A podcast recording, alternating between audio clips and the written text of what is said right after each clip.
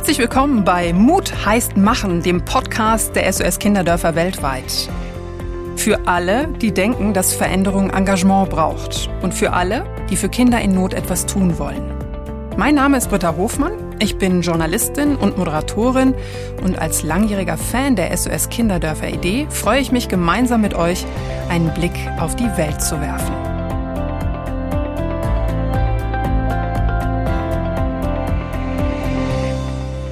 Wir haben heute, wie ich finde, wirklich eine spannende Folge vor uns. Wir beschäftigen uns nämlich mit der Stellung des Mannes und seiner Rolle im Familienleben.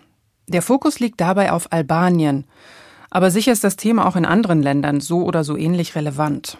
Zur Einstimmung gibt es gleich Musik aus Albanien. Direkt danach starten wir dann mit unserem kleinen Hörspiel, das in die Welt von Genti führt. Er lebt in Albanien und geht dort regelmäßig zu einem sogenannten Väterclub, um zu lernen, wie er zu einem besseren Familienmenschen wird, um seinen Kindern eine gute Zukunft zu ermöglichen. Danach habe ich Kabarettist und Comedian Dieter Nuhr zu Gast. Auch er hat zum Thema der Episode einiges beizutragen. Ich werde mit ihm darüber sprechen, welche Rolle viele Männer in traditionell geprägten Familien einnehmen, welche Auswirkungen das auf Kinder hat und was sich ändern sollte. Klingt spannend? Es wird spannend, das kann ich jetzt schon versprechen. Also, los geht's mit Heimatklängen aus Albanien.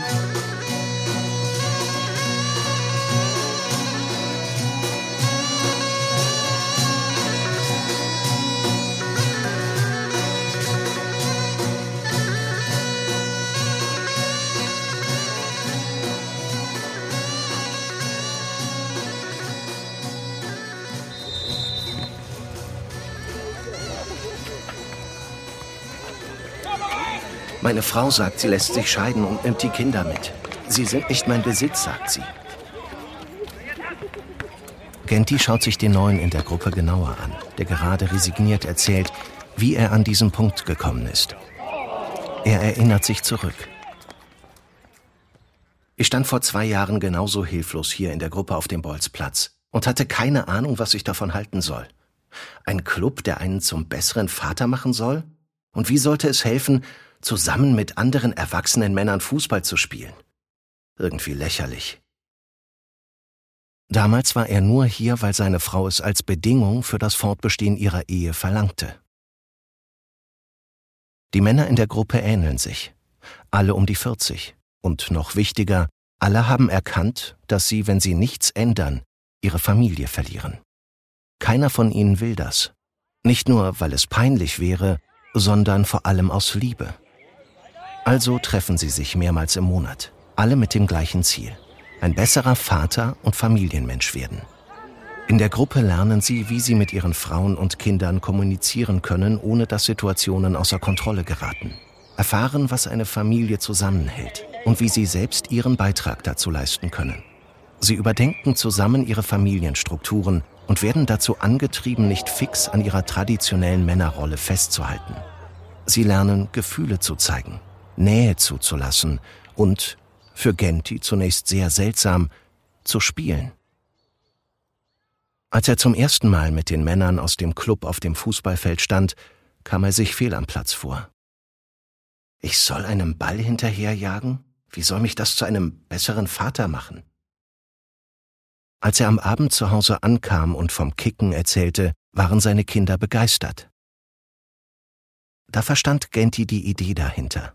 Beim nächsten Treffen im Club teilt er seine Gedanken mit den anderen Männern. Kindererziehung bedeutet nicht nur streng sein und die Macht zu behalten. Es bedeutet oft auch einfach zusammen zu lachen und Spaß zu haben. Wenn wir gemeinsam viel Schönes erleben, wachsen wir zusammen und können auch schwere Zeiten besser durchstehen. Das Teilen von Erfahrungen wie diesen gehört im Club genauso dazu wie Kurse und Freizeitaktivitäten. Die Männer reden viel über positive Erlebnisse und Erkenntnisse, die die anderen Mitglieder weiterbringen, aber genauso auch über Krisensituationen und was Lösungsmöglichkeiten sind. Der Neue im Club holt Genti kurz ins Hier und Jetzt zurück, als er emotional wird. Er soll direkt nach der Schule nach Hause kommen und seine Hausaufgaben machen. Wenn er sich nicht an diese einfache Regel hält, rutscht mir eben die Hand aus. Wie soll er sonst lernen, was Disziplin ist? Die Ähnlichkeit seiner Geschichte versetzt Genti direkt in seine eigene Vergangenheit zurück. Als er noch nicht in der Stadt gewohnt hat, war vieles einfacher, wenn auch im Nachhinein betrachtet nicht besser. Er lebte mit seiner Frau Jamila, seinem Sohn Mirza und dem kleinen Haris auf dem Hof seiner Eltern. Dann starben die Alten. Wie hätte er da den Hof halten sollen? Also ist er mit seiner Familie vom Land nach Tirana gezogen, um Geld zu verdienen und seiner Familie ein besseres Leben zu ermöglichen. Er würde ihnen alles bieten können, als perfektes Familienoberhaupt. Leider war er nicht der Einzige mit diesem Plan. In der Stadt gab es nicht genug Jobs für all die ehemaligen Landwirte. Und dazu kommen noch die ganzen Roma, die in der Großstadt leben, die aber keiner anstellen will. Auch für Genti hatte keiner Arbeit. Also schickte er seine Frau putzen. Auch wenn ich es nie laut ausgesprochen hätte. Ich war richtig beschämt. Welcher echte Mann kann nicht allein für seine Familie sorgen? Aber noch schlimmer war, wie er nach außen hin wurde. Ein zorniger Vater, der seine Gefühle der Schwäche und Hilflosigkeit durch Härte und stolzes Auftreten wiedergutmachen wollte. Auch seine Frau veränderte sich. Sie wurde immer aufsässiger, fing an von Rechten zu reden, die sie als Frau hätte. Zu Hause wollte sie ihm immer mehr Aufgaben aufdrücken. Doch er ließ sich als Familienoberhaupt nichts von ihr sagen.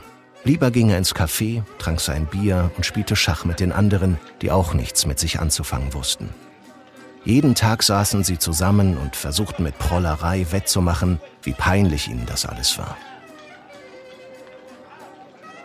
Heute weiß Genti, die wirklich starke Person war damals seine Frau. Wie er später erfuhr, besuchte sie heimlich ein Seminar über Frauenrechte, das eine Kollegin ihr empfohlen hatte. Dort hat Jamila erfahren, dass sie nicht zwingend die Rolle der unterwürfigen Ehefrau einnehmen muss. Eines Abends macht sie Nägel mit Köpfen. Genti, ich gebe dir eine Chance. So wie wir im Moment leben, sind wir keine Familie. Mein Wunsch ist es, mit dir als echtem Vater und Ehemann wieder zu einer Familie zu werden. Wenn du dich nicht änderst, werden wir eine Familie ohne dich.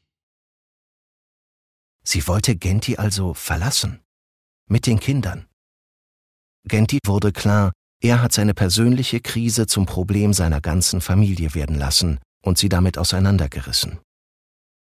In Don Bosco gibt es einen Väterclub der SOS Kinderdörfer. Du musst da hingehen. Mir hat die Organisation auch helfen können, fordert Jamila ihn auf. Also ging Genti zu seinem ersten Treffen in dem kleinen Stadtviertel. Die Worte einer Sozialarbeiterin an seinem ersten Tag im Club haben ihm damals endgültig die Augen geöffnet. Ihr wollt alle das Beste für eure Familien. Ihr wollt sie versorgen und wollt euren Kindern Vorbilder sein. Die Frage ist, was euch dazu macht. Und da ist die erste Devise Dasein und Mitmachen. Genti, wir sind gleich dran mit Spielen, holt ihn eine Stimme zurück zu den anderen. Ist alles in Ordnung?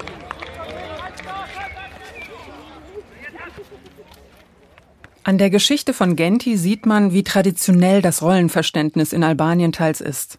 Dabei ist er noch relativ modern eingestellt und war bereit, seine Sicht, seine Gedanken zu verändern. Ich lasse euch mal daran teilhaben, was ich zu dem Thema recherchiert habe. Also bei vielen Männern in Albanien führt es in eine persönliche Krise, wenn die Ernährerrolle nicht wahrgenommen werden kann. Männer sollen arbeiten, ihre Familien anleiten und versorgen, aber de facto sind einfach viele arbeitslos. Laut Statista liegt die Arbeitslosenquote bei 14 Prozent. Und klar, das führt dann oftmals zu Resignation und Hilflosigkeit, weil die angedachte Männerrolle natürlich nicht erfüllt wird. Die Arbeitslosen kompensieren das Ganze dann, indem eine andere Art von Männlichkeit zum Tragen kommt. Sie stellen sich übermäßig stark dar und werden sehr autoritär zu Hause, aber auch in der Öffentlichkeit. Sie treffen sich in Cafés, trinken, schaukeln sich gegenseitig sogar hoch. Viele denken, dass diese Art von Stärke das gleiche Vorbild für ihre Kinder darstellt wie die des hart arbeitenden Mannes. Ihre Härte soll auch die Kinder stark machen. Dass starke Persönlichkeiten auch durch Unterstützung und Zusammenhalt vermittelt werden, ist vielen nicht klar. Also müssen oft die Frauen zum heimlichen Familienoberhaupt werden. Zugeben würden das aber auch die wenigsten. Denn auch sie wollen die Geschlechterstereotypen weiter bedienen, um ihre Ehemänner weiterhin als echte Männer dastehen zu lassen. Übrigens hat mir eine Mitarbeiterin von SOS Kinderdörfer erzählt, dass diese Einstellung weniger, wie oft bei uns angenommen, religiös-muslimisch geprägt ist. Im Gegenteil. In Albanien spielt Religion wegen des noch vor kurzer Zeit herrschenden Sozialismus eine eher untergeordnete Rolle. Stattdessen gibt es aber den sogenannten Kanun. Das ist ein altes patriarchalisches Gewohnheitsrecht der Albaner, nach der die Anführerschaft einer Großfamilie durch den ältesten Mann übernommen wird. Die mündlich überlieferten Gesetze regeln, wenn traditionell nach ihnen gelebt wird, fast alle Lebensbereiche. Die Männerrolle ist danach die des klaren Familienführers. Das höchste Gut des Mannes ist seine Ehre, die er bis hin zur Blutrache verteidigen kann. Die Frau hingegen ist übersetzt der Schlauch, in dem die Ware transportiert wird. Natürlich ist das in dieser extremen Form nicht mehr ganz so präsent, und je urbaner es in Albanien wird, desto moderner wird es auch. Trotzdem ist die Rolle des Mannes meistens noch eine andere, als es für uns modern erscheint. Über das Thema Stellung von Männern möchte ich mich jetzt auch mit Dieter Nuhr unterhalten. Dieter ist ein alter Bekannter der SOS Kinderdörfer, Kabarettist, Komiker, Autor, Moderator, natürlich bekannt für sein intelligentes Kabarett und dafür kein Blatt vor den Mund zu nehmen, wenn ihm etwas am Herzen liegt. Wie könnte man also Popularität besser nutzen als für soziales Engagement? Seit vielen Jahren setzt er sich bei den SOS Kinderdörfern ein und macht sich auf seinen Reisen selbst ein Bild von der Not in der Welt, an der er etwas ändern will. Auf vier Kontinenten war er bereits für SOS unterwegs, um Lebensbedingungen vor Ort anzuschauen. Und ich freue mich sehr, dass er uns jetzt ein bisschen an seinen Erfahrungen teilhaben lässt. Dieter Nuhr, hallo, schön, dass Sie bei unserem Podcast vorbeischauen. Ähm, wir sind natürlich gespannt zu hören, zu erfahren, wie Sie damals zu den SOS Kinderdörfern gekommen sind. Als wenn ich das noch wüsste. Das ist ja schon so lange her, das war ja kurz nach dem Krieg. Ähm, ich bin angesprochen worden von einer Mitarbeiterin nach dem Auftritt. Ähm, das wird man ja häufiger dann, ob man nicht irgendwie mitarbeiten könnte. Und ähm, es ist für mich ein, äh, war es mit den SOS Kinderdörfern was anderes als bei vielen anderen. Ich, äh, viele äh, Organisationen haben ein ganz spezielles Ziel, aber haben dann so kleine Sachen, die einen stören. Da wird dann missioniert oder es gibt so einen politischen Hintergrund, der einem nicht so ganz behagt oder so. Und bei den SOS-Kinderdörfern war es von Anfang an so, dass ich das Gefühl hatte, hier wird ergebnisoffen gearbeitet, hier äh, es gibt Hilfe vor Ort, die die eben nicht sich an irgendwelchen missionarischen äh, Dingen weder politisch noch religiös aufhält, sondern die einfach fragt, was muss hier getan werden an diesem speziellen Ort, in dieser speziellen Kultur, um Menschen zu helfen. Das hat mich von Anfang an angezogen und ähm, dann hat sich das über die Jahre gezeigt, dass das eine sehr, sehr, sehr gute Wahl war. Ich habe dann viele Kinderdörfer besucht, bin dann in, an vier Erdteilen in SOS Kinderdörfern gewesen und habe festgestellt, dass die alle ihre Ähnlichkeiten haben, so wie die Kinder in familienartigen Gruppen zusammenleben, aber dass trotzdem immer genau kulturgerecht gearbeitet wird, dass man versucht, das Ganze äh, strukturell einzubringen in die Gegend, in der man sich befindet. Ein Kinderdorf im Sudan funktioniert halt anders als eins in Georgien oder in Bolivien. Mhm. Und ähm, ich fand das von Anfang an großartig, diese Art von, von kultureller Arbeit und die, die über bloße Hilfe hinausgeht, sondern einfach versucht, eine gewisse Art der Kultur herzustellen, die den Leuten ermöglicht, sich selbst über Wasser zu halten. Ja, Sie haben es jetzt schon angedeutet. Also Sie haben schon einige Reisen mit SOS äh, mitgemacht. Was war für Sie die bewegendste welche und warum? Das kann ich immer schwer sagen, weil äh, ich glaube, dass die Vielfalt es ausmacht. Ähm, äh, bewegend war zum Beispiel der Besuch dieser der, der, der Familienhilfsprogramme in, in Bolivien. Äh, was viele nicht wissen, ist, dass SOS ja viel, viel mehr macht, als Kinderdörfer zu betreiben, sondern um die Kinderdörfer herum äh, werden, äh, gibt es Programme, die dafür sorgen, dass Familien zusammenbleiben können, dass, äh, dass Familien erst gar nicht äh, auseinandergerissen werden, die Kinder erst gar nicht in die Kinderdörfer kommen müssen. Es gibt Arztstationen, Schulen und so weiter und so fort. Und äh, so wird ein Umfeld geschaffen. Und das ist, was für eine gewisse Zivilisation sorgt im, Umfa im Umkreis dieses Kinderdorfes. Und in Bolivien war es halt äh, erschreckend, welche Gewalt normal ist, Gewalt gegen Frauen vor allen Dingen, was ja leider ein weltweit riesiges Problem ist. Äh, das ärgert mich dann noch immer ein bisschen, wenn bei uns über Sexismus äh, diskutiert wird und es geht dann um fehlende Gendersternchen oder so. Ähm, ich glaube, dass wir ein riesiges Sexismusproblem in dieser Welt haben und dass es da um weit existenziellere Dinge geht. Äh, Sie haben ja auch ähm, unsere Geschichte von Genti eben mitverfolgt. Das geht ja in eine ähnliche Richtung. Sie waren jetzt selbst nie in Albanien, aber können Sie die Problematik der Männer da nachvollziehen? Ähm, ich war sogar schon mal in Albanien, bin da rumgereist, aber ich war nicht im SOS Kinderdorf.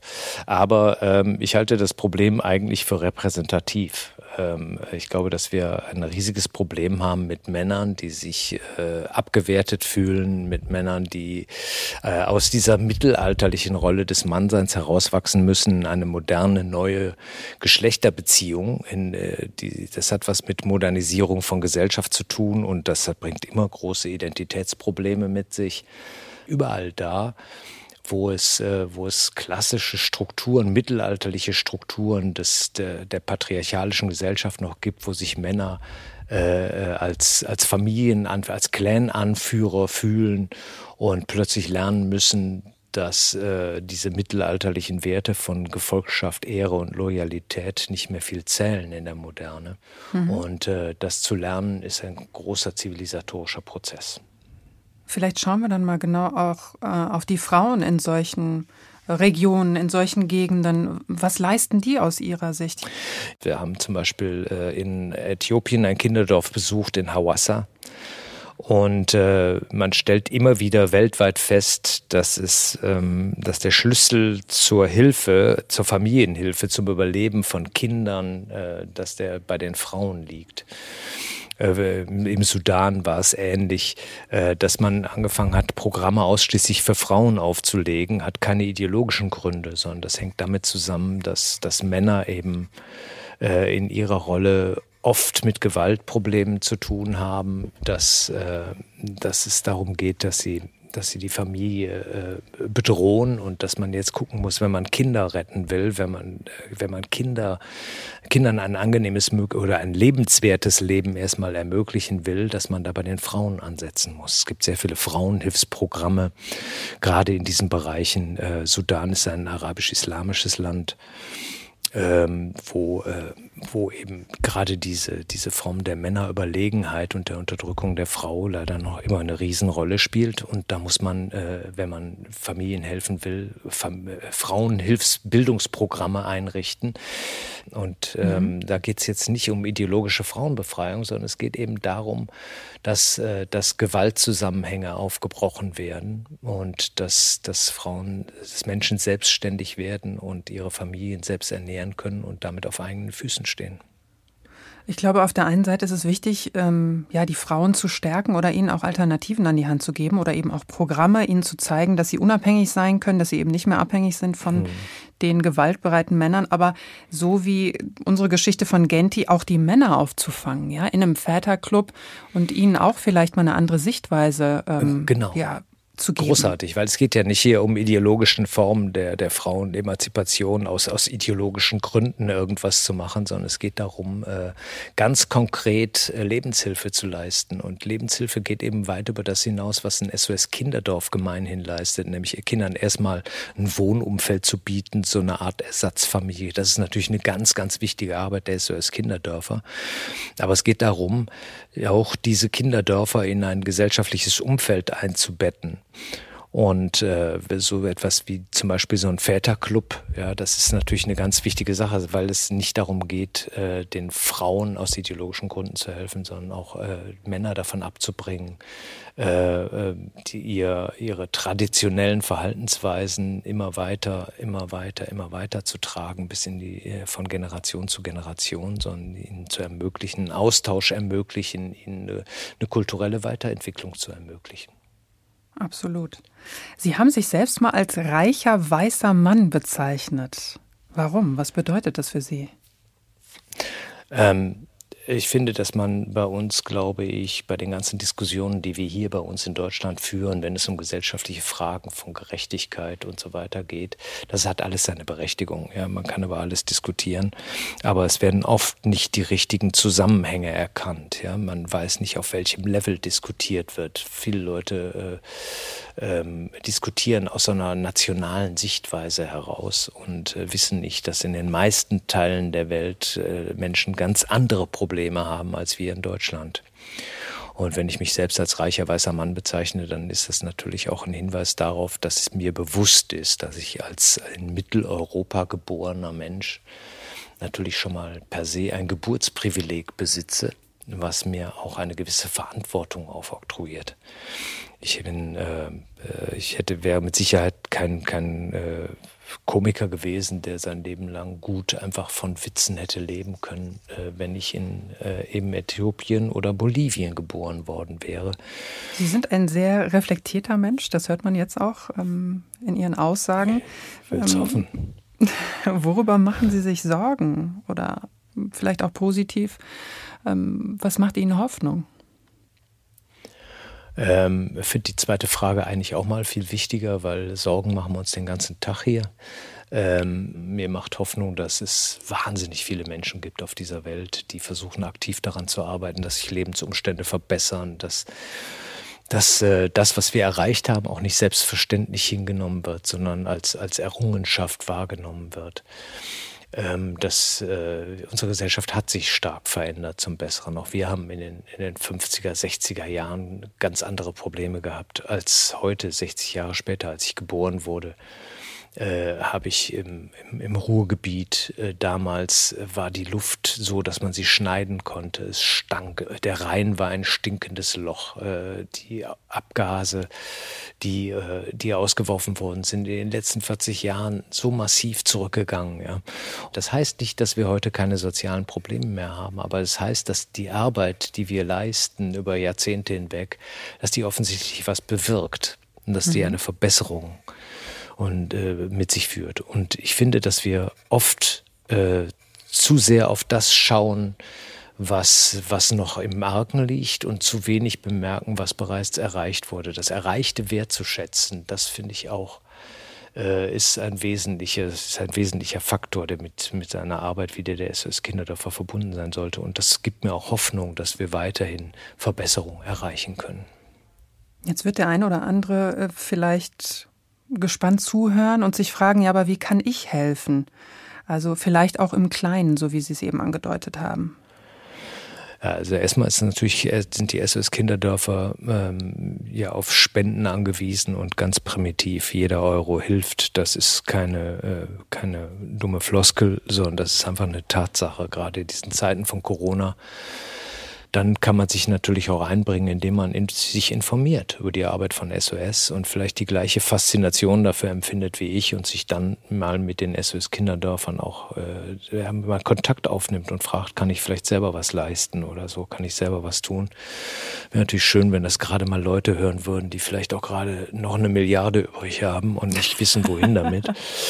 Ja, da reicht dann nämlich einer ja, bei dem man, der, mit dem man schon mal wieder ordentlich was reißen könnte und der äh, auch die SOS Kinderdörfer ein bisschen äh, denen hilft, aus dieser Corona-Misere rauszukommen, die auch äh, natürlich jede Hilfsorganisation dieser Welt äh, empfindet diese Corona-Zeit als schwere Krise und äh, man kann nur hoffen, dass da äh, dass, dass da nicht irgendwelche äh, einschneidenden Maßnahmen getroffen werden müssen, um, um finanziell eben äh, zu konsolidieren. Ja, das ist, das ist ja ein mhm. Riesenproblem jetzt, dass, dass die Spenden natürlich auch einbrechen in solchen Zeiten. Das ist ja völlig mhm. klar. Und da hoffe ich jetzt einfach, dass der eine oder andere Großindustrielle eben jetzt auch zuhört und vielleicht mal sagt, ja Gott, da tue ich mal ein Milliardchen raus. Darüber würden wir uns alle sehr, sehr freuen. Dieter und Nuhr, ich mich am ähm, allermeisten. Vielen Dank ähm, für den Moment. Wir sind schon ganz gespannt, wenn es denn dann wieder möglich ist und Sie auf Reisen gehen, dass Sie uns davon wieder berichten. Ähm, also herzlichen Dank für Ihre Zeit und wir hören Sie ja dann später noch. Dankeschön. Unterstützer wie Dieter Nuhr machen Mut, dass sich etwas kurz- und auch langfristig am Leben vieler Hilfsbedürftiger ändern kann. Hoffnung macht auch der nächste Punkt, den ich mit euch teilen möchte. Mit unserer Zahl der Zuversicht wollen wir in jeder Folge Optimismus für Kinder und Familien in Notlagen schaffen. 320. Das ist sie. Die Zahl der Zuversicht von heute. Denn so viele bedürftige Familien werden in Tirana, der Hauptstadt von Albanien, zurzeit in SOS-Sozialzentren mit Familienhilfe betreut. In diesen Zentren werden Familien materiell und auch psychologisch betreut. Warum? Starke, stabile Familien beeinflussen die emotionale und soziale Entwicklung von Kindern positiv. Auch wenn die Lage oft schwierig ist. Mit der richtigen Unterstützung ist es dennoch oft möglich, dass Kinder bei ihren leiblichen Familien aufwachsen können. Ein Beispiel haben wir vorhin gehört, also der Väterclub in Don Bosco, die Geschichte von Genti. Hier wird ein soziales Unterstützungsnetz geschaffen, das Männern dabei hilft, aktiv an ihrem Familienleben teilzuhaben und ihren Kindern ein liebevolles Zuhause zu bieten. So entstehen im Idealfall langfristig Vorbilder, deren Werte auch an weitere Generationen weitergegeben werden und entwicklungshemmende Geschlechterstereotypen auflösen. 320 Familien also, die allein in Tirana hoffentlich vor dem Zerbrechen bewahrt werden. Weltweit werden in den Programmen zur Familienstärkung sogar fast 332.000 Kinder und rund 175.000 Erwachsene betreut. Unterstützung beim Schulgeld, eine Nähmaschine, Hühner für eine Geflügelzucht, oft bedarf es gar nicht so viel, damit eine Familie den Teufelskreis der Armut durchbrechen kann. Die Familienhilfe der SOS Kinderdörfer leistet Hilfe zur Selbsthilfe, damit Eltern ihren Kindern aus eigener Kraft eine Perspektive bieten können. Mit vielfältigen Hilfs-, Beratungs- und Bildungsangeboten, die sich an bedürftige Kinder und ihre Eltern richten, wird ein wichtiges Ziel verfolgt. Dabei könnt natürlich auch ihr helfen, beispielsweise mit einer Spende. Auf unserer Website sos-kinderdörfer.de findet ihr alle Infos. So, das war unsere kurze Reise nach Albanien mit Mut heißt Machen, dem Podcast der SOS Kinderdörfer weltweit. Zum Abschluss lasse ich natürlich nochmal Dieter Nuhr zu Wort kommen. Ja, ich habe auch einiges mitgenommen, so wie ich eigentlich immer, wenn ich mit SOS zu tun habe, eigentlich sehr, sehr viel für mich selber mitnehme. Ich empfinde das selber für mich sehr stark als Bereicherung, an all diesen Dingen teilnehmen zu können. Das möchte ich erstmal sagen. Das Zweite ist, dass ich äh, gerade in dieser Albanien-Geschichte auch lerne, dass wir, dass diese Probleme sind keine Probleme, die weit weg sind von uns. Die sind nicht alle in Afrika und in Südamerika oder so, sondern die sind äh, direkt bei uns vor der Haustür. Albanien ist mitten in Europa. Und äh, selbst mitten in Europa treffen wir noch sehr häufig auf äh, etwas mittelalterlich anmutende Rollenstrukturen, an denen man arbeiten muss. Die Welt wird sich modernisieren und wenn man nicht hinten runterfallen will, muss man sich mit ihr modernisieren. Und daran arbeiten auch die SOS Kinderdörfer mit. Und äh, dieses Projekt in Albanien finde ich ganz, ganz faszinierend, weil es den Menschen hilft, äh, sich in diese neue, modernere Welt, sich verändernde Welt einzupassen und ihre Rolle zu finden finden und da eine, äh, einen zivilisatorischen Standard zu erarbeiten, äh, der es ihnen erlaubt, zivilisiert zusammenzuleben. Das ist, glaube ich, die Aufgabe der SOS Kinderdörfer. Die geht weit über das äh, Instandhalten von Kinderdörfern hinaus. Und das finde ich ganz großartig. Ja, vielen Dank für die abschließenden Worte und natürlich auch, dass Sie sich heute Zeit für uns genommen haben. An der Stelle verabschiede ich mich auch von euch. Danke, dass ihr dabei wart und hoffentlich bis zum nächsten Mal. Ich freue mich schon drauf. So, das war unsere kurze Reise nach Albanien mit Mut heißt Machen, dem Podcast der SOS Kinderdörfer weltweit. Vergesst also nicht, den Podcast zu teilen und zu abonnieren. So verpasst ihr keine Folge. Aber jetzt wünsche ich euch erstmal eine gute Zeit. Bis zum nächsten Mal.